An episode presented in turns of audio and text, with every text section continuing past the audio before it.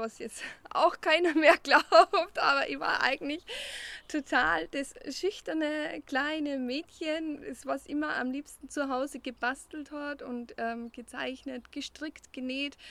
Diese Kreuzstiche, während sie andere Kinder eigentlich dann schon mehr für Styling interessiert haben. Bambi ist heute kein schüchternes Mädchen mehr. Vor mir sitzt eine wunderschöne, starke Frau, die ich heute interviewen darf in unserer nächsten Folge im Podcast Schlüsselmomente, ein Podcast für die Jugend. Dranbleiben, Ohrenspitzen, heute wird spannend. Wir erfahren heute, wie es funktioniert, dass man von der Grundschullehrerin in den Tätowiererberuf wechselt. Wusstet ihr auch schon in jungen Jahren, was ihr mal werden wollt? Ich war damals felsenfest davon überzeugt, dass ich mal Putzfrau werde. Ich habe es einfach geliebt, mit meiner kleinen Kehrschaufel und mit meinem Besen für Ordnung und Struktur zu sorgen. Jetzt bin ich doch Pädagogin geworden und arbeite bei Jonathan Soziale Arbeit. Und ich liebe meinen Job. Wie es Bambi ging, hören wir gleich. Aber eigentlich wollte ich immer Lehrerin werden, weil mir eigentlich auch meine Grundschullehrerin so imponiert hat. Also das war so eine Bezugsperson für mich und immer schon irgendwie so ankert. Ich gesagt, immer Mensch, ich war eigentlich auch voll der Streber, aber meine, mein Vater war ziemlich streng. Also der hat das auch nie zugelassen, dass ich mich schminke oder so. Das war, war eigentlich nie so bei dieser Girly Group dabei, weil ich habe weder Markenklamotten gehabt, noch habe ich mich sonderlich aufhübschen dürfen. Und so habe ich eigentlich immer so ein bisschen zu die unter Anführungszeichen Outsider gehört und habe mich aber umso mehr eigentlich auf alles Kreative konzentriert. Ich habe auch Musik gemacht, ich habe Gitarre gespielt, Lieder geschrieben. Also in dieser kreativen Welt bin ich sehr, sehr aufgeblüht. Und deswegen wollte ich eigentlich ursprünglich Lehrerin werden. Gleichzeitig war aber der Drang auch sehr hoch, selbstständig zu sein und eigenes Geld zu verdienen, weil ich von zu Hause weg wollte. Deswegen habe ich zuerst eine Lehre begonnen also ich habe ursprünglich Bürokauffrau gelernt. Im Büro, weil ich auch sehr gern mit Computer gearbeitet habe. und auch Mathe geliebt habe. Wie gesagt, ein kleiner Streber. und ähm, ja, und während der Lehre habe ich aber schon die Abendmatura gemacht, weil ich trotzdem das Ziel nie außer, aus den Augen verloren habe, dass ich eigentlich was anderes machen möchte. Ähm, und wie ich dann fertig war mit der Abendmatura, habe ich eben das äh, Lehramtsstudium angetreten für Grundschule.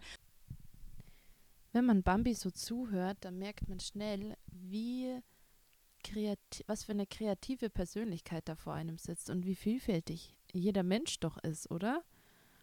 Bambi sagt, ihr gefällt Mathe und sie hat erstmal die Ausbildung zur Bürokauffrau gemacht, weil sie sich, weil sie unabhängig sein wollte, von zu Hause weg ähm, das bedeutet ja nicht, dass es ihr dort schlecht ging, sondern einfach, dass sie ihr eigenes Leben führen möchte. Und ich finde es immer so, ja, bemerkenswert, wenn das jemand dann zu, durchzieht und trotzdem aber seine Ziele nicht aus den Augen verliert. Sie hat gesagt, dass sie trotzdem abends noch ihr Abitur in, also Matura ist äh, für uns in, hier in Deutschland ist das Abitur, ähm, dass sie das trotzdem gemacht hat und durchgezogen hat. Also quasi immer schön ihr, ihre Ziele so vor Augen hatte. Nur leider war es so, dass auch da, naja, die Meinungen von außen einen manchmal so ein bisschen einschüchtern können. Was ich damit meine, das hört ihr gleich. Ganz ursprünglich wollte ich eigentlich Kunst studieren. Da war ich auch am Tag der offenen Tür dort und habe mir gedacht, ja, Lehramt, äh, Kunststudium, da bin ich mit meinem total motiviert mit meinem Portfolio am Tag der offenen Tür hin. Mhm. Und dann hat mich aber dieser Professor sehr, sehr abgestreckt. Also da sind wirklich Kunstwerke, also meines Erachtens Kunstwerke an den Wänden gehangen und der hat gleich gesagt, das ist alles keine Kunst und das ist alles Schwachsinn und was die Leute heutzutage als Kunst empfinden, ist sowieso totaler Blödsinn. Und meine Bilder hat er angeschaut und hat gesagt, ja, Tiger zeichnen, das kann jeder, ob schlecht oder schön, das ist sowieso, sei dahingestellt, weil darum geht es nicht in der Kunst, ob es schön ist oder nicht. Es ist alles dekorative Kunst, was wir so betreiben, weil könnte man ja gleich ein Fotoapparat nehmen und das Tier fotografieren, das ist ja auch keine Kunst. Und äh, da bin ich dann total demotiviert raus und dachte mir, oh Gott, wenn das bedeutet, dass ich auch mal so werde, dann mache ich sicher kein Kunststudium. Es war dann auch die Frage, was macht man mit einem Kunststudium? Also mhm. wäre ich dann Straßenkünstler in Salzburg oder was, was, was macht, was im Endeffekt wisst dann eher auch, geht es auch in Richtung Lehramt. Und jeder hat damals zu mir gesagt, du kannst so gut mit Kindern und so gut mit Leuten und mach halt Volksschullehrer, also Grundschullehrerin. Genau, und dann dachte ich mir, okay, halt, da kann man sich auch kreativ total entfalten. Und äh, wenn man engagierte Lehrerin ist, dachte ich mir zumindest damals, kann man auch echt da viel, viel Liebe und Mühe und, und Kreativität in den Unterricht packen. Und deswegen habe ich das Studium gemacht.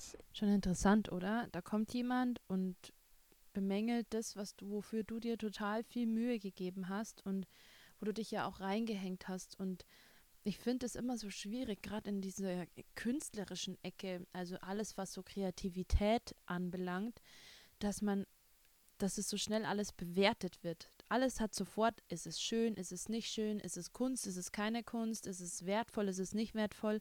Warum kann ich einfach etwas, das aus dem Menschen heraus entstanden ist, weil er sich weil er seine Leidenschaft auslebt, weil er etwas gerne macht, weil er das genau das liebt, was er gerade macht. Wieso kann das nicht einfach wundervoll sein? Wieso müssen wir zum Beispiel die, ähm, wieso ist man nur dann gern ein gern gehörter Sänger, wenn man die Töne trifft? Oder warum sind nur die Zeichnungen ähm, hochgelobt, die so schwungvoll und ähm, ausdrucksvoll sind und so weiter und so fort?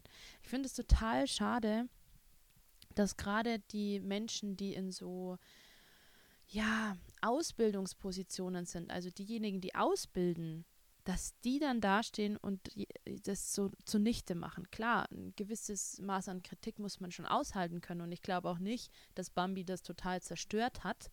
Ähm, sonst wäre sie ja auch nicht da, wo sie heute ist und hätte auch vielleicht aufgehört zu malen.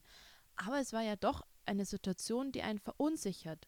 Und ich glaube auch, dass es nicht die einzigste Situation ist, in der man plötzlich verunsichert wird und in der man dann vor etwas zurückschreckt, was einem eigentlich vielleicht total großen Spaß machen würde. Mami hat sich ja dann dafür entschlossen, also dazu entschieden, dass sie ihre Kreativität und ihre Wünsche, ihre Leidenschaft in einen anderen Beruf ja auslebt und ähm, sich da fast, also dafür fasziniert. Und ich meine, so vielseitig wie unsere heutige ähm, Interviewpartnerin ist, also ja, da ist bestimmt auch ganz viel Potenzial dabei. Nur dann kamen eben die Zweifel. Ich fand es halt sehr demotivierend, dass du drei Jahre, Jahre lang studierst, wie Kinder funktionieren, mhm. wie Kinder lernen, wie Kinder ticken. Und dann kommst du in das Schulsystem und es heißt, egal was du jetzt darüber gelernt hast, mach so, wie wir das schon seit Jahren machen. Also das ist, du bist so an den Lehrplan gebunden, wenn du engagiert bist und was machen möchtest, werden dir so viele Steine in den Weg gelegt.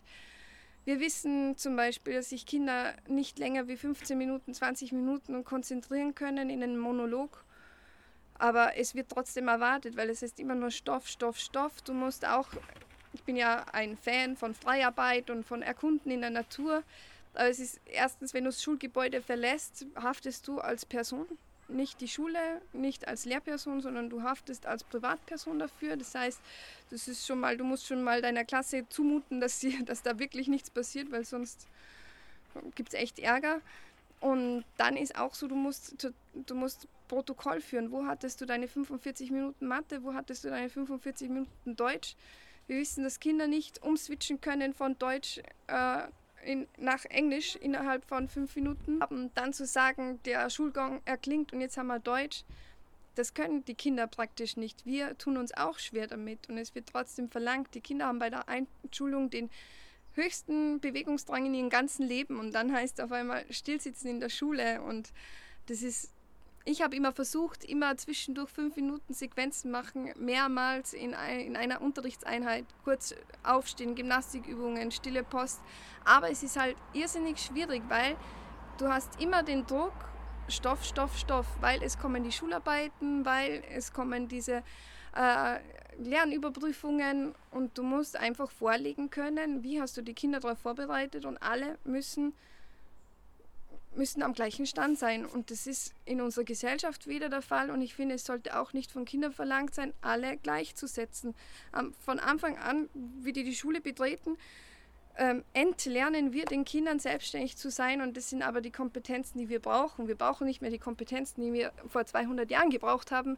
Wir brauchen neue Kompetenzen. Und das ist äh, zu lernen, wie man sich äh, Informationen holt. Wir haben, unsere Kinder wachsen mit Internet auf. Ich finde, das sollte echt ein großer Teil unserer, unserer, unserer, unseres Bildungssystems werden, dieser medienkritische Umgang.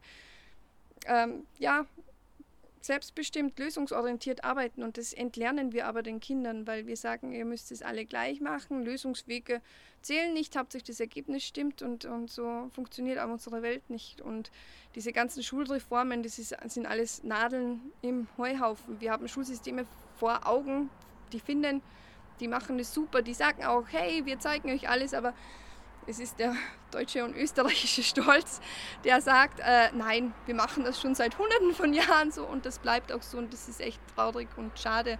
Und als engagierte Lehrerin geht man da echt unter und macht diesen Job dann auch irgendwann wirklich nicht mehr gern. Denk doch nochmal zurück an deine Zeit in der Grundschule. Also ich finde irgendwie, dass die Bambi recht hat. Bei mir war das wirklich so, dass ich mich total gerne und viel bewegt habe und mich das so genervt hat, dass ich oft einfach immer auf diesem blöden Stuhl sitzen muss, mich nicht bewegen kann und nicht machen kann, was ich will.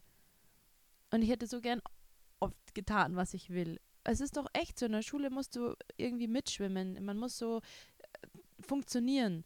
Und gerade jetzt momentan, oder? Also ich meine, okay, wir sind, ihr seid zu Hause, ihr macht zu Hause eure Schule oder ihr müsst ähm, in den Präsenzunterricht und dieses, dieser Wechsel, aber ganz ehrlich, das nervt doch einfach manchmal. Und ich fände es super cool, wenn man einfach mal mehr hören würde, wie es euch da draußen geht momentan. Ja, ihr seid keine Grundschüler mehr, aber ihr seid vielleicht noch Schüler und ihr habt vielleicht jetzt auch gerade Dinge, die euch stören, ähm, Dinge, die ihr gerne anders hättet. Bei mir spricht von Reformen und dass es Nadeln im, Nadeln im Heuhaufen sind. Ich denke, dass es auch wichtig wäre, euch zu fragen, euch da draußen, euch Jugendlichen, was wäre für euch, was würde für euch bedeuten, dass die Schule wieder gut ist, dass ihr wieder gerne hingeht, dass es euch wieder Spaß macht oder zumindest, dass es erträglich ist, weil ich weiß selbst auch noch aus meiner Schulzeit, dass die Schule nicht immer so viel Spaß gemacht hat. Bambi ist dann schwanger geworden.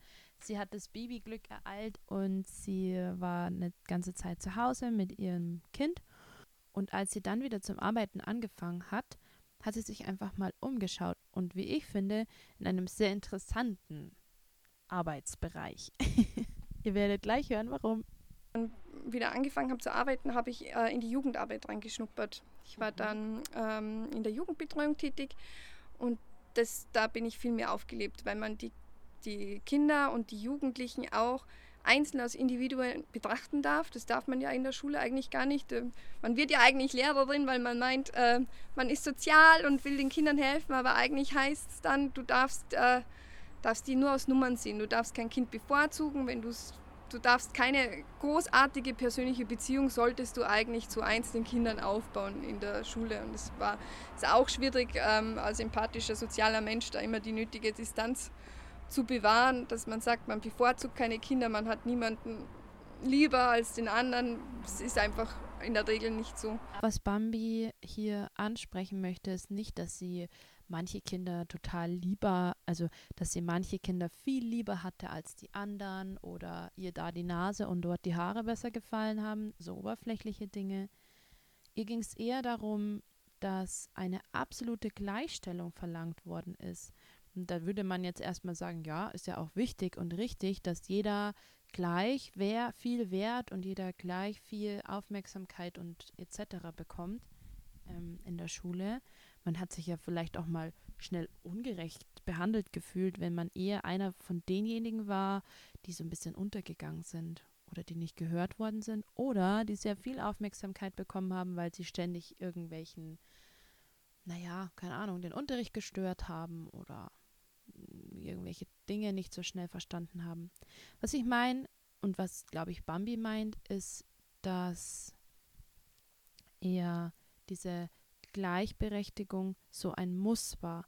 Sie hat mir in, während unserem Gespräch von einem Beispiel erzählt, dass Selbst wenn ein Kind sie, wo sie weiß, es, dem geht es vielleicht zu Hause nicht so gut, es hat nicht so die besten Voraussetzungen, ähm, dass selbst so einem Kind, das tagelang ohne Brotzeit in die Schule kommt und total Hunger hat und dann die Lehrerin schon so anschaut und man merkt, oh, ich würde dir jetzt wirklich gerne meinen Apfel geben. Das darf man nicht machen, weil man dadurch eben dann das Gleichgewicht stört im, im Klassengefüge.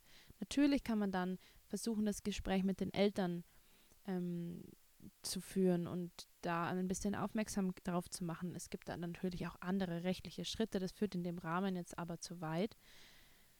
Wichtig ist nur, dass ihr versteht, was Bambi gefehlt hat. Sie hat ein ganz großes Herz und sie wollte am liebsten immer gleich dort helfen und sofort helfen. Und sie hatte auch eine Vision, wie das mit der Schule aussehen soll. Ich meine, sie kam aus dem, so wie ich das verstanden habe, kommt sie aus dem Studium, hat total viel gelernt davon, was ein Kind braucht, wie ein Kind lernt, wie man das am besten fördern kann und kommt dann in ein Schulsystem, das so starr ist und so unbeweglich ich glaube, das lässt sich auch wieder auf so viele andere Situationen in unserem Leben übertragen.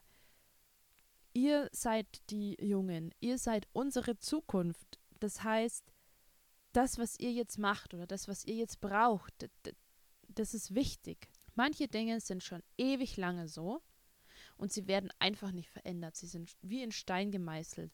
Und da braucht es immer so ein paar mutige, wichtige Menschen wie dich da draußen, die vielleicht auch einfach mal darauf aufmerksam machen, was sich ändern muss. Hören wir mal rein, wie es der Bambi weiter so ging. Tatsächlich glaube ich, ähm, dass die Kreativität einfach äh, deswegen so gefördert wurde, weil ich in dem gut war und immer wieder Bestätigung bekommen habe. Das war das, wo jeder gesagt hat, hey, schau mal. Und da da war ich, das waren so die Momente, da war ich dann in dem Fall kein Außenseiter. Ich habe diese Preise gewonnen und da war ich halt, da waren Momente, da war ich richtig, richtig stolz auf mich. Ich war sonst immer eher so die graue Maus, aber diese Erfolgsmomente haben mir dieses, dieses Gefühl gegeben, dass ich doch was Besonderes bin und, und auf meine Art schön bin. Also es ist mir schon während der Ausbildung natürlich aufgefallen, auch während des Blockpraktikums, dass mir diese Umsetzung von dem, was wir gelernt haben, eigentlich gar nicht so behagt. Ich habe mich dann auch, ähm, auch am Studium hatte ich einiges zu bekritteln. ich war immer schon sehr engagiert und ich war auch ähm, in der äh, äh Studentenvertretung und ich habe mich damals auch, ähm, als es hieß ähm, äh, Studienreform, da, damals habe ich mit, mit den Professoren und äh, mit Direktoren zusammengesetzt und da wurde eben am Programm der Ausbildung gearbeitet, weil ja das Studium dann von drei Jahren auf vier Jahre angehoben wurde. Und da ging es auch um Lehrinhalte und so. Und damals habe ich schon gemerkt, es geht einfach viel zu viel immer um Politik also um Ressourcen, um Lehrpersonal, um wo kann man was einsperren, was ist machbar, was ist nicht machbar. Und das war schon sehr frustrierend und da habe ich mir schon gedacht, oh nein, man müsste alles über den Haufen werben, auf Null und neu aufbauen und nicht einfach an ein paar Schrauben zu stellen und ein Jahr dran zu hängen für nichts bin, bin leider ein kleiner Rebell, was ist leider zum Glück ja auch. Also ich habe auch versucht, oft mal in Diskurs mit den Professoren zu treten, aber im Endeffekt ist man und bleibt man halt Schüler, Student und, und ähm, bringt die Ausbildung hinter sich. Das ist, man konzentriert sich auf das, was wesentlich ist und holt sich das raus, was man braucht und, und macht das Beste draus. Das ist, man fühlt sich da schon oft einfach unmächtig ein bisschen ausgeliefert. Da sieht man wieder, dass es selbst im Studium so sein kann, oder? Dass es einem nicht passt oder dass man sich unwohl fühlt oder dass man unzufrieden ist. Und Bambi hat das Problem folgendermaßen gelöst. Habt ihr ja gerade gehört. Sie hat angefangen, darüber zu sprechen und sich dafür einzusetzen, dass sie ähm, die, vielleicht die Inhalte, für die Inhalte kämpft im, im Lehrplan, die ihr wichtig waren. Einfach den Mund aufmachen, sich zusammenschließen und solche Dinge.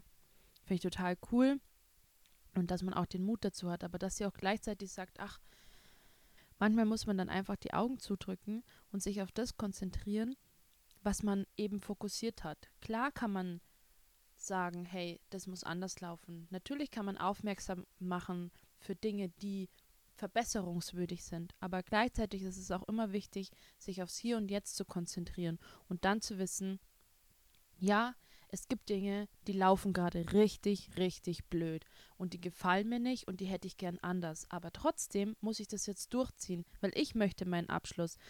Der Lehrer oder die Lehrerin, die mir da gegenübersteht, die ist schon fertig. Ich muss fertig werden. Wenn du bis hierher mitgehört hast, dann denkst du dir vielleicht, wann kommt denn jetzt endlich das Thema?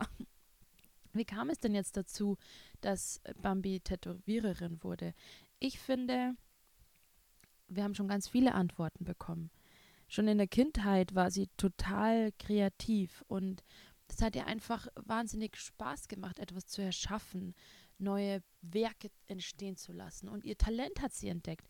Es, nicht nur sie hat ihr Talent entdeckt, auch viele andere Menschen um sie herum. Erstmal hat diese Kreativität gemixt mit ihrem großen Herzen sie auf einen ganz anderen Weg geführt.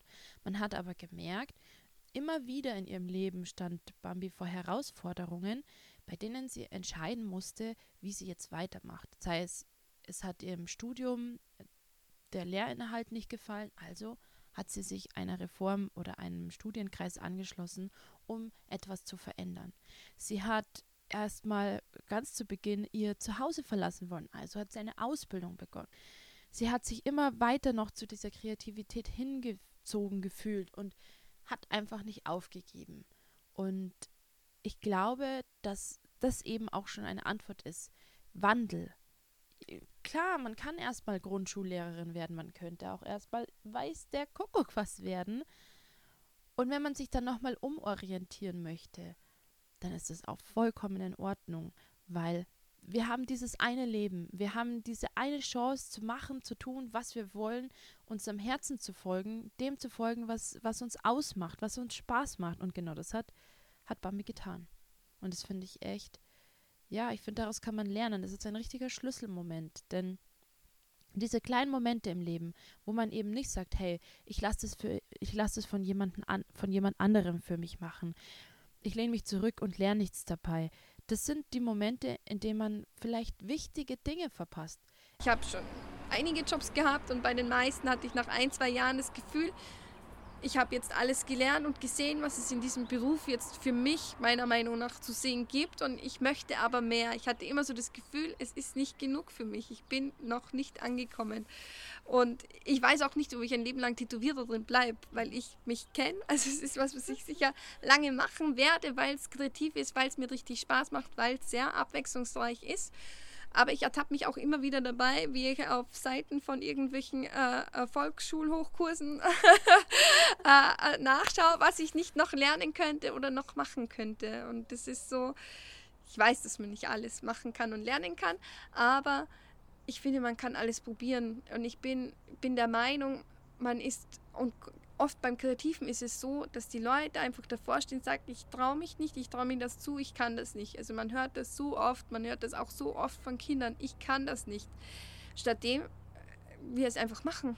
Also es ist so oft so einfach, man muss es einfach nur tun und meistens entdeckt man dann, hey, es geht doch, es ist gar nicht so schwer. Und man kann eigentlich alles lernen. Es geht so viel und man kann alles lernen. Und wenn wer zu mir kommt, weil ich was nicht kann, dann schaue ich dem auch zu, damit ich es vielleicht beim nächsten Mal selber machen kann. Und ich lasse mir das erklären, weil man steht so oft da und denkt sich, ah, das machen andere für mich und so bin ich aber nicht und so möchte ich auch nicht sein. Das sind so ganz kleine Dinge im Leben. Aber wenn man sich die traut und sich an das rangehen traut, dann traut man sich auch was Großes, wie zum Beispiel seinen Beruf umzuschmeißen und was ganz anderes zu machen. Und irgendwie, selbst wenn ich jetzt sage, dass es was ganz anderes ist, ist es ja doch sehr zusammenhängend, weil Bambi hat ja beschrieben, der Beruf der Grundschullehrerin ist ja sehr wertvoll und auch sehr kreativ. Und sie hat ge gehofft und auch gespürt, dass da sehr viel Potenzial ist, dass man helfen kann und dass man Dinge verändern kann. Leider ist es nicht so geworden, wie sie es gewünscht hat, aber trotzdem hat es ihr ja wahnsinnig viel mitgegeben. Und ich fand, ja, das ist einfach total spannend, damit nochmal hinzusehen, warum und wie kam es eigentlich dazu, dass, ja, dass dieser Wandel geschehen ist.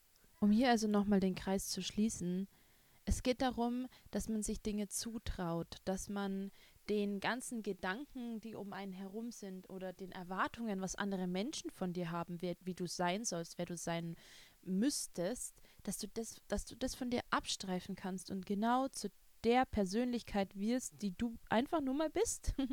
oder dass du das einfach zulassen kannst. So dein, dein Strahlen quasi entdecken. Ich habe Bambi gefragt nach naja, nach Situationen, in denen sie das nochmal so richtig gespürt und gemerkt hat. Ich dachte mir, ist vielleicht gar nicht so schlecht, dafür ein kleines Beispiel zu haben. Also, eine, eine Situation ist für mich sehr einprägsam und deswegen habe ich das, glaube ich, auch erwähnt, dass ich meine Möbel selber aufbaue, war immer, dass äh, mein Papa zu Hause also immer gesagt hat, das ist nichts für Frauen. Also wir haben immer Schraubenschlüssel geholt und, und wir dürften, durften auch beim Aufbauen vielleicht mal was halten, aber wir durften kein Werkzeug in die Hand nehmen, weil es immer hieß, das ist nichts für Frauen. Und dann, als ich das erste Mal ausgezogen bin, habe ich mich am Anfang nicht so getraut, weil ich mir immer dachte, das kann ich nicht, dafür bin ich nicht stark genug und dafür sind Frauen nicht. Und dann als ich das das erste paar Mal probiert habe und merkte, das macht mir richtig Spaß, dachte ich mir, oh doch, das ist was für Frauen und das ist vor allem was für mich. Ich tue das gern.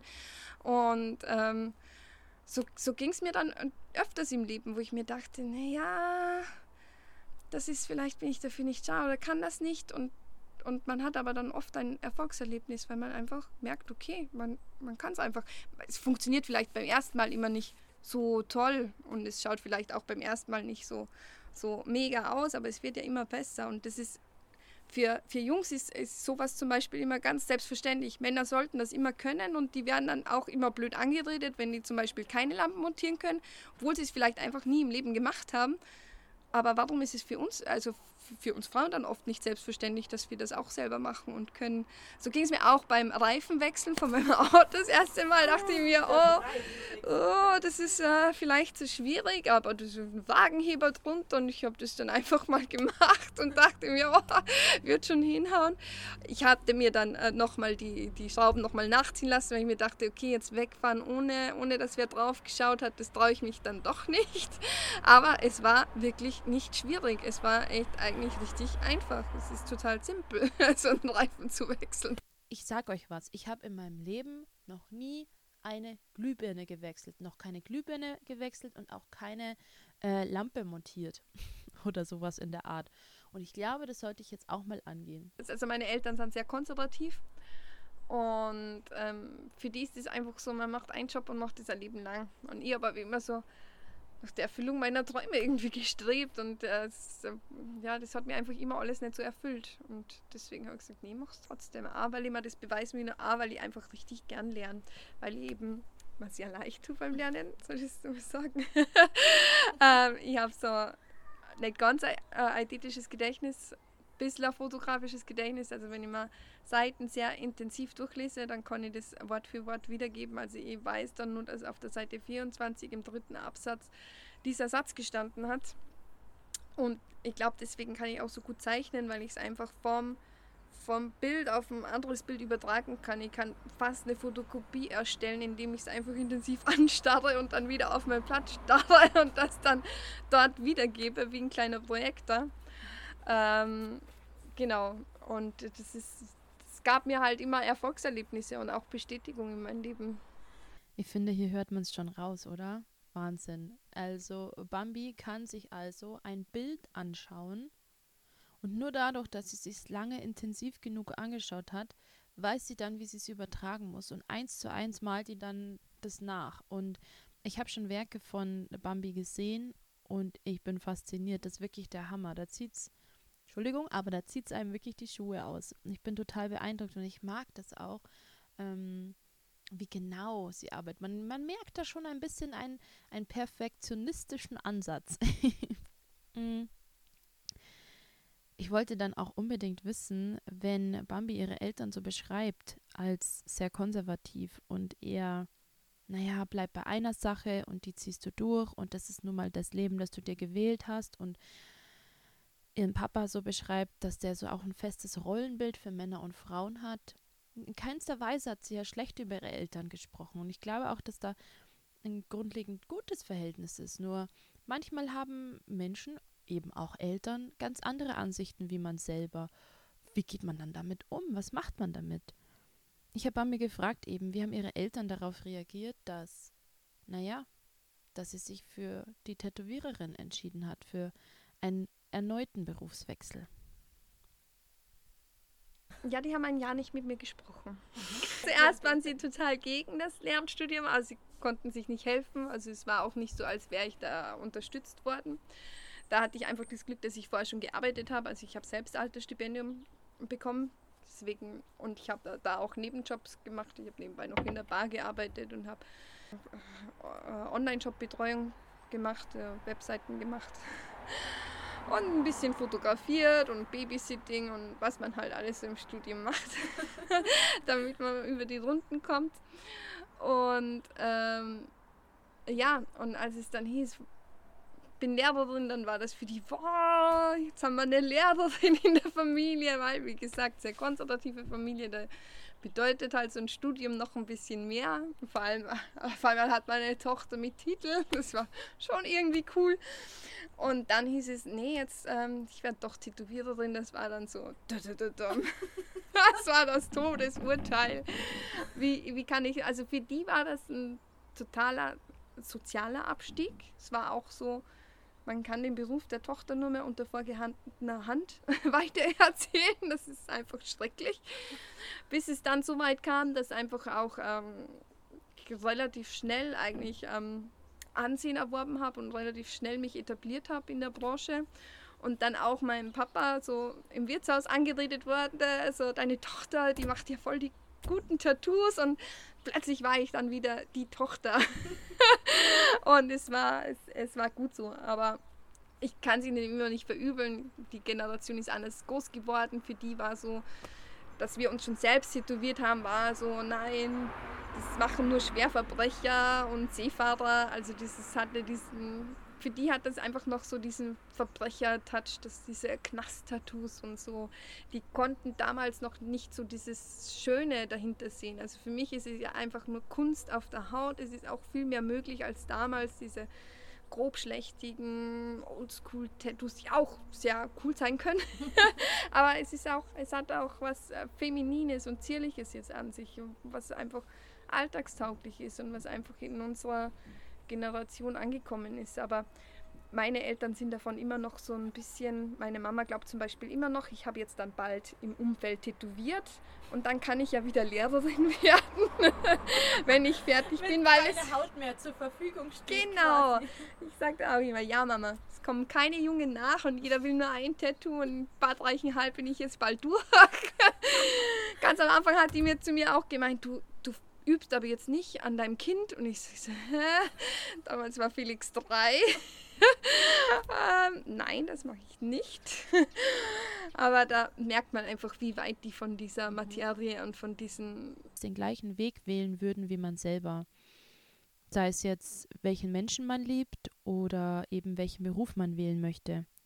Und ich glaube, Bambi erzählt es ja jetzt auch so, dass sie das verstehen kann und dass es damals eine andere Generation war aber es ist schon schwierig, wenn deine Mama, dein Papa nicht hinter dir stehen und oder generell deine Familie, wen du halt so um dich hast, wenn du so schwierige Schritte im Leben gehen möchtest. Und ich glaube, dass es dann eben nochmal viel, viel, viel mehr Mut braucht, trotzdem seinem Herzen zu folgen, trotzdem das zu tun, was du tun möchtest. Und ich glaube, dass das, ja, dass man sich da manchmal sehr einsam fühlen kann oder unsicher und dann vielleicht auch an dem zweifelt, ob das wirklich das Richtige ist.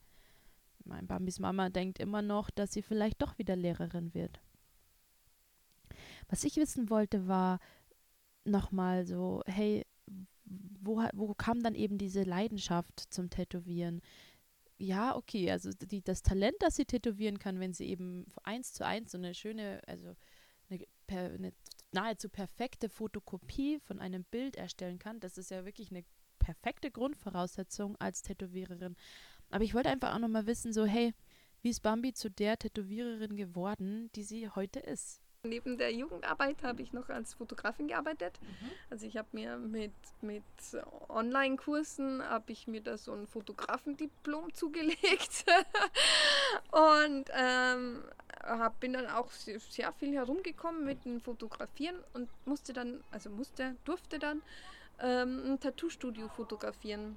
Und die Gelegenheit hat ähm, dann mein damaliger Mann genutzt, mit dem Tätowierer zu quatschen, dass ich doch so gut zeichnen kann und äh, er will mir doch das schon lange, dass ich das mache. und ich habe immer gesagt, ich werde nie im Leben tätowieren, weil, ähm, weil ich da echte Berührungsängste davor hatte. Was, was von mir kommt, jemanden anderen.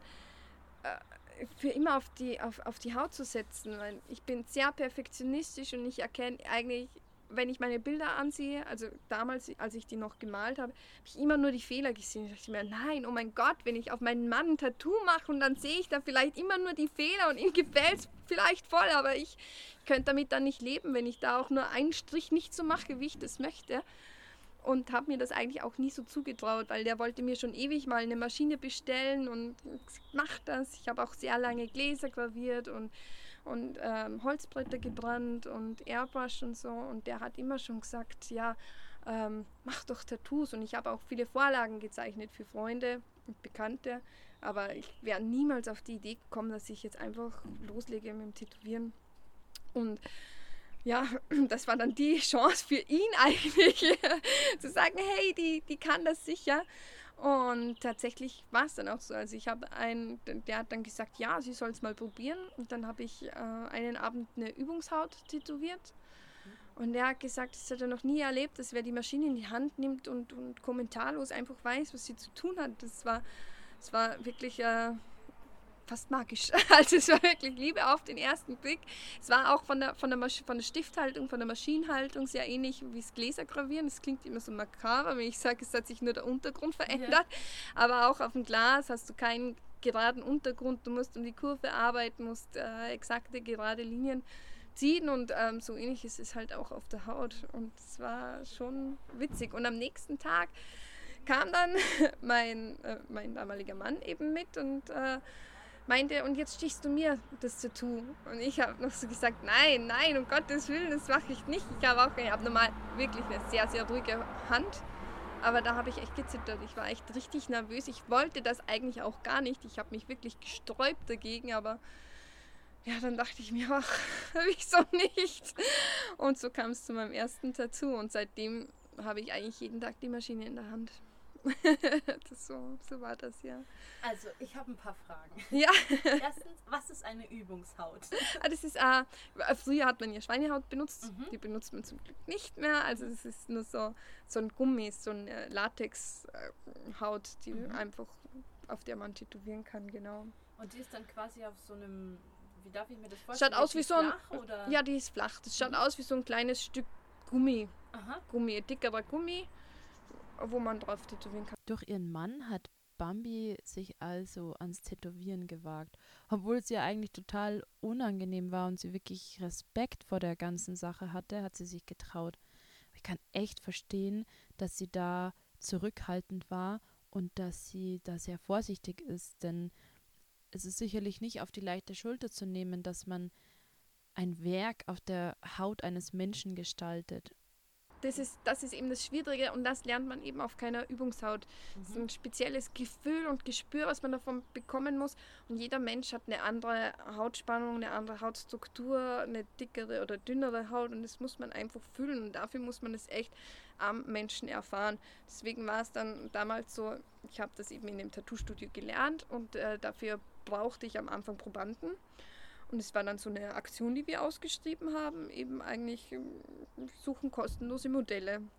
Und man glaubt es nicht, da melden sich richtig, richtig viele Menschen, die also wissen, dass ich Anfänger bin, dass ich das noch nicht oft gemacht habe, aber ich hatte da in zwei Monaten fast 200 Freiwillige und da durfte ich bei denen fast alles machen. Also die haben mir fast jedes Körperteil zur Verfügung gestellt. Ich mir denke, bisschen heuchlerisch, weil ich würde es nicht zulassen, aber ja, da, da habe ich von Handrücken zu Hals zu, also auch sehr offensichtliche Stellen tätowieren können, was auch sehr gut war, weil ich habe auch alle Stile durchprobieren können, also von Realistik zu ganz normalen einfachen Schriften, aber auch so halber Rücken. Also da habe ich echt fast alles gemacht und es war, war eine richtig coole Zeit und eine richtig gute Erfahrung. Und da bekommt man dann erst so die Routine, weil wenn man einmal in der Woche was tätowiert, legt man diese Angst nicht ab, die was man am Anfang hat. Das, das weiß ich noch ganz genau. Das war die, war die ersten ja, 100 Tattoos, dass ich richtig nervös war davor, dass ich echt richtig, dass ich mich selber immer mit Kaugummi beruhigen musste, dass ich schauen musste, dass ich genug gegessen hatte davor, dass, wir, dass, wir, dass ich auch selber nicht dieses Schwindelgefühl davor habe, weil es ist wirklich, es kostet sehr viel Überwindung. Das erste Mal in auf einen Menschen zu tätowieren, wo du weißt, du kannst nicht sortieren, du kannst nicht ausbessern. Jeder Strich, den was du machst, der bleibt für ein Leben lang da oben. Da kannst du nichts mehr dran rütteln. Und ähm, ja, dann auch eben am Anfang probiert man halt, dass man nicht zu tief war. Dann muss man halt die Linie nochmal nachziehen und nochmal nachziehen, bis man tief genug ist. Deswegen dauern die Tattoos am Anfang länger. Umso nervöser wird man oft, vor allem wenn das ich nenne es jetzt mal grob Opfer, dann auch schon ein bisschen schmerzerfüllt reinblickt. ähm, ja, aber ich habe da, ich habe dann das relativ schnell konnte ich das zum Glück ablegen, weil ich so viele Probanden hatte und tatsächlich da 30 Tattoos die Woche gemacht hat. Da hat man nicht mehr lange Zeit zum Nachdenken. Da muss man dann auch mit der ganzen Routine von der, von der, von der Hygiene, von Desinfizieren, von wieder vorbereiten, nachbereiten und so. Das muss, das muss ein routinierter Ablauf werden, damit du das einfach auch kompetent dann, dann durchführen kannst. Und also dein erstes Tattoo war quasi ähm, von deinem damaligen Mann. Das, mhm. Was war das? Was war das für ein Motiv? Es waren Dartpfeile und so eine kleine Dartscheibe. und er hat es immer noch und es musste noch nie nachgestochen werden. Und ich sage immer noch, irgendwann will ich da eine Unterschrift drauf von dir. und, ja, ich habe ich hab mir mittlerweile schon viel tätowiert. Aber das bleibt immer noch das Erste, ja. Mhm. Als ich vorhin Bambi gefragt habe nach drei Situationen in ihrem Leben, die ihr gezeigt haben, dass sie ja, dass sie diesen Kampfgeist hat und dass sie sich traut und dass sie Probleme lösen kann. So Schlüsselmomente eben, in denen sie gespürt hat, hey, ja, ich habe den Schlüssel, um meine Probleme zu lösen. Da hat sie bei der dritten Sache erstmal so ein bisschen überlegen müssen. Jetzt erzählt sie uns von vom Tätowieren, davon, dass sie furchtbare Angst hatte, in eine menschliche Haut zu stechen. Davon, dass sie sich das erstmal überhaupt nicht zugetraut hat, dass man da wirklich mit diesen Kurven der Haut mitgeht, dass man da was Bleibendes für immer, ein Strich hat sie gesagt, bleibt bis ans Ende des Lebens dieser Person. Wie bedeutend das ist, wie viel Verantwortung damit schwingt. Und sie hat sich trotzdem getraut und sie hat es trotzdem versucht und sie hat sich Möglichkeiten gesucht, wie sie eben üben kann, Erfahrung sammeln kann an verschiedensten Menschen und Persönlichkeiten. Was also für Persönlichkeiten bei ihr ein- und ausgehen, das wollte ich auf jeden Fall nochmal genauer wissen. Ist doch total interessant, oder? Ich finde auch, dass äh, Tattoos sehr, sehr persönlich sind. Oft ist es auch so ein gewisse Art von Seelenstriptease und mir erzählen ja oft auch die Leute die Geschichten, die dahinter stehen, egal ob sie jetzt Menschen verloren haben, ob sie sich einfach gut, gut fühlen wollen, ob die einen Leitspruch sich verewigen lassen wollen, ob die sagen, das drückt mich aus und deswegen brauche ich das auf meinen Körper, damit ich das sehe, damit mich das unterstützt, damit mich das bestärkt. Ich hatte auch schon so manchmal sind es schon unter Anführungszeichen schräge Sachen. Das eine mit Spinnenphobie hat sich eine Spinne da aufs Schlüsselbein gesetzt, damit sie damit besser umgehen kann mit ihrer größten Angst. Aber oft sind es auch sehr, sehr viel positive Sachen und es ist auch sehr, sehr viel positives Feedback, was man bekommt. Und es ist, deswegen macht dieser Beruf so irrsinnig viel Spaß, wenn man die unterschiedlichsten Leute aus, aus allen Gesellschaftsschichten kennenlernt, weil es ist mittlerweile macht einfach die, der frisch gewordene 18-Jährige sein Motiv genauso wie jetzt irgendein äh, Manager oder Banker, der da heimlich unter sein Hemd eigentlich ein total krasses Motiv trägt und man sieht es den Leuten oft nicht an und das ist so, für mich ist das auch, ähm, ja, wie soll ich sagen, das ist ähm, ein total gutes Gefühl zu wissen, dass einfach in gewisser Weise da jeder gleich tickt. Jeden liegt etwas am Herzen, jeder auch, wenn, wenn, wenn wir nach außen oft unsere Fassade ertragen, ist es doch so, dass wir alle so unsere Geheimnisse, unsere Geschichten haben. Und ich glaube, deswegen habe ich das Studio auch Secret Skin genannt, weil es einfach, wir verewigen unsere Geheimnisse ein bisschen auf der Haut und egal, ob es jetzt Narben sind, ob es jetzt ähm, Dehnungsstreifen, ob es Falten, egal was es ist, es macht uns aus und es erzählt was über uns, wie wir gelebt haben und wie wir leben wollen. Als ich nachfrage, erzählt mir Bambi, dass es ihr wahnsinnig viel bedeutet, dass sie so hinter die Fassaden der Menschen blicken kann, dass sie so in diese ganzen verschiedenen Leben für die Zeit des Tätowierens eintauchen kann und dass sie so richtig viel über die individuellen, vielfältigen Menschen da draußen erfährt. Bambi erklärt mir, dass sie es einfach so faszinierend findet, in diese verschiedenen Geschichten der Menschen einzutauchen, zu erfahren, warum lässt sich jetzt der oder die oder derjenige das stechen, was, was gerade als Motiv ausgewählt worden ist. Und die Gespräche einfach während des Tätowierens, da bekommt man vom, vom Hundertsten ins Tausendste. Und das macht ja gleichzeitig die Arbeit nochmal total interessant, weil wie ihr euch vielleicht denken könnt, ist es auch etwas, was mir total Spaß macht, eben einfach die Geschichten anderer Menschen zu erfahren, zu hören, hey, was, wie geht's dir? Was machst du? Wie kommst du klar? Das ist, ich glaube, dass wir gegenseitig voneinander so wahnsinnig viel lernen können und uns so wahnsinnig viel mitgeben können und dass es uns am Ende des Tages, wenn wir so ein bisschen offener sind und uns ein bisschen mehr vertrauen, dass es uns einfach verbindet ist mir am allerbesten. Das ist echt schwer zu sagen, weil mir so viele Aspekte am Tätowieren gefallen. Es ist nämlich echt, es ist dieser persönliche Kontakt. Ich lache sehr viel mit den Leuten, ich rede sehr. Ich komme auch total gut aus mir raus beim Tätowieren. Also mittlerweile ist auch das Tätowieren was, wo ich ähm, sage immer, wo ich in so eine Rolle schlüpfe was aber vielleicht gar nicht so sehr eine Rolle ist, wie als dass ich einfach äh, mich sehr kompetent fühle, tough sein kann, reden kann und, und mir die Leute den Eindruck auch vermitteln, dass sie mir das erzählen wollen, weil die sind ja auch gerade in dem Moment total ausgeliefert, also sie müssen ja mit mir reden. Aber ähm, ähm, ja, die, die, die, mir kommt vor, die Menschen werden beim Tätowieren selber auch sehr ausgelassen und fühlen sich dabei gut und mutig und kompetent und das macht es, glaube ich, aus, dass die Leute einfach auch sehr gern mir alles Mögliche anvertrauen und ich da auch sehr gern zuhöre und denen auch alles Mögliche über mich und mein Leben erzählen, wo ich mir manchmal im Nachhinein denke, eigentlich eine wildfremde Person und wir hatten voll die tiefgründigen Gespräche. Aber ja, das ist, ist total das witzige Phänomen. Das ist äh, total spannend. Man fühlt sich automatisch ein bisschen verbunden. Ich, weil ich ihm auch mit meinem Tattoo irgendwas mitgebe, was für immer von mir auf ihm bleiben wird. Manchmal gefällt mir auch die Vorstellung, dass wenn ich jetzt böse gesagt morgen tut Unfall, dass noch total viel Kunst von mir herumläuft. Das ist ja auch eine total witzige Vorstellung.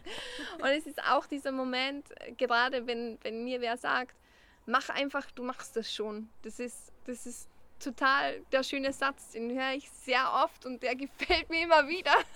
wenn, halt ja, wenn so, wenn so Stammkunden zu mir kommen und die sagen, hey, da ist noch ein Fleck frei, mach einfach, dass dazu passt, das ist schon schön und dann zeichne ich da was auf und mache halt rum und bastel es so.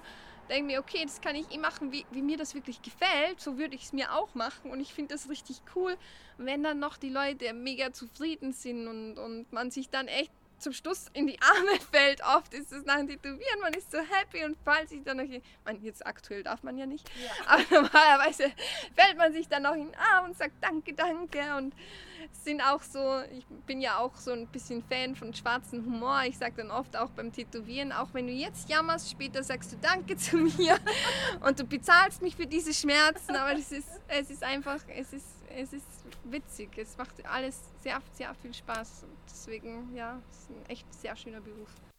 Wenn Bambi von ihrem Beruf erzählt, dann könnt ihr euch das so vorstellen, dass da jemand vor euch sitzt, dessen Augen strahlen wie die Sonne. Also so glücklich habe ich selten jemand von seinem Beruf sprechen hören. Total stimmig kommt es rüber. Sie strahlt übers ganze Gesicht und ihre Augen leuchten und das reißt mich einfach gleich richtig mit. Da bin ich einfach, da kriege ich auch gleich so richtig gute Laune. Ich weiß nicht, wie es dir gerade geht. Du konntest ja nicht vor ihr sitzen, aber ich versuche es dir zu beschreiben. Also ihre schönen blonden Haare wehen von der Sonne geküsst und sie wirft sie hin und her und freut und lacht sich einfach eins über ihre, über ihre Entscheidungen und über das, wo sie hingekommen ist. Ich meine, jeder Moment, in, in, dem sie mutig war, jeder Moment, in dem sie gesagt hat, hey, ich traue mich das jetzt, ich versuche das, hat sie dahin gebracht, dahin, dass sie vor mir sitzen kann und mir einfach total glücklich davon berichten kann, naja, dass ihr Job ihr Leben ist, dass es ihr gefällt, dass sie glücklich ist damit und zwar genau jetzt. Sie weiß nicht, was morgen ist, übermorgen. Ich wollte unbedingt noch wissen, von so einer Persönlichkeit, die, die sich ja auch über die Jahre immer wieder neu erfunden hat, immer wieder neue Wege erkundet hat, immer wieder die Schlüsselmomente gemeistert hat. Von ihr wollte ich einfach wissen, ob sie noch einen Tipp für uns alle hat. Naja, wenn wir was ändern wollen, wenn uns es nicht gut geht, wenn wir unzufrieden in unserem Leben sind, wenn wir was anders brauchen, was sie uns damit auf den Weg geben kann. Ich finde, und das kann ich immer, ich weiß, es ist oft nicht leicht, man hat oft eben Lebensumstände wie äh, Mieten und, und oft Kinder oder andere Sachen, die einen verpflichten und, und dazu nötigen, in einer, einer Position zu bleiben, die einem eigentlich selber nicht behagt. Und solange das Ganze eine Deadline hat, finde ich es auch immer in Ordnung. Also so lebe ich auch. Manchmal arbeite ich echt richtig viel, aber dann arbeite ich auch auf ein Ziel hin und dann weiß ich, dass das ein Ende hat. Und es ist soll aber immer das Ziel haben, die Lebensqualität im Endeffekt zu verbessern, dass ich glücklich bin oder glücklich werde. Und ich finde es auch sehr schade, dass viele Menschen in einem Beruf oder generell in einem Hamsterrad drinnen sind und das aber immer um Jahre, also diese Deadline irgendwie sich immer um Jahre handelt. Und das finde ich, das sollte es nicht sein, weil man verbringt so viel Zeit im Beruf, also gerade der Beruf soll Spaß machen und auch der Alltag soll genießbar sein. Ich soll nicht so viel arbeiten, dass ich dann heimkomme und mir denke, oh mein Gott, ich will eh nur noch schlafen und dann geht es am nächsten Tag von vorne wieder los. Es soll nicht so ein Überleben sein, sondern wir sind in der glücklichen Position, dass wir schon uns vieles richten können, wenn wir einfach nur den Mut haben, es zu machen. Und wenn das dann irgendwann auf die Pension verschoben wird, dann ist es auch blöd. Wir können jeden, jeden Tag tot umfallen, blöd gesagt.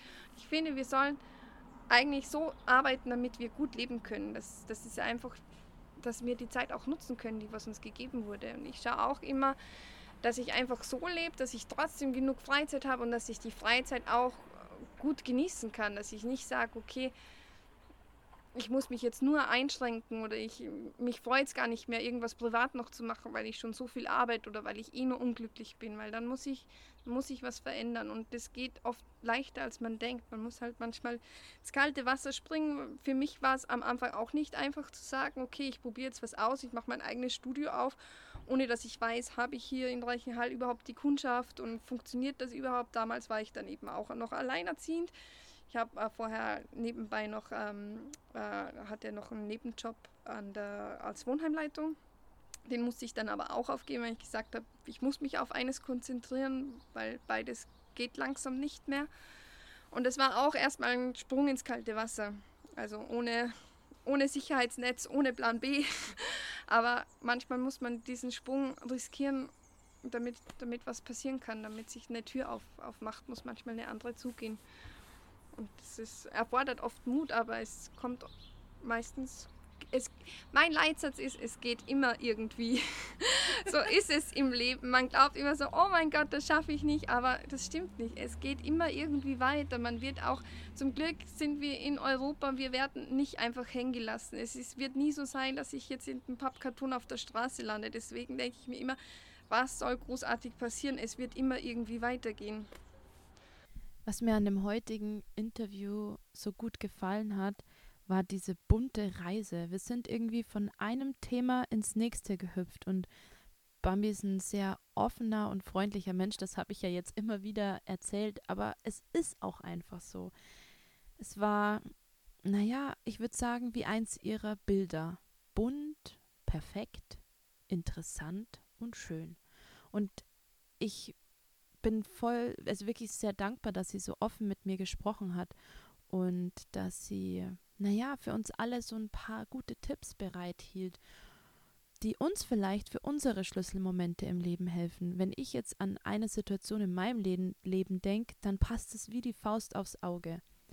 Ich sitze hier und bearbeite die Folge jetzt einige Tage später und es passt bei mir wirklich. Bei mir spricht davon, dass Arbeit nicht alles ist und dass die Arbeit manchmal ins Leben, also dass man eher so leben sollte, dass die Arbeit eben uns hilft, dass wir leben können und dass wir genug Geld haben, aber dass wir halt auch noch Platz und Luft für andere Dinge haben, die einem gefallen, die einem wichtig sind, dass man eben nicht nur für die Arbeit lebt, dass man, dass manchmal eine Tür zugehen muss, damit eine andere wieder aufgeht.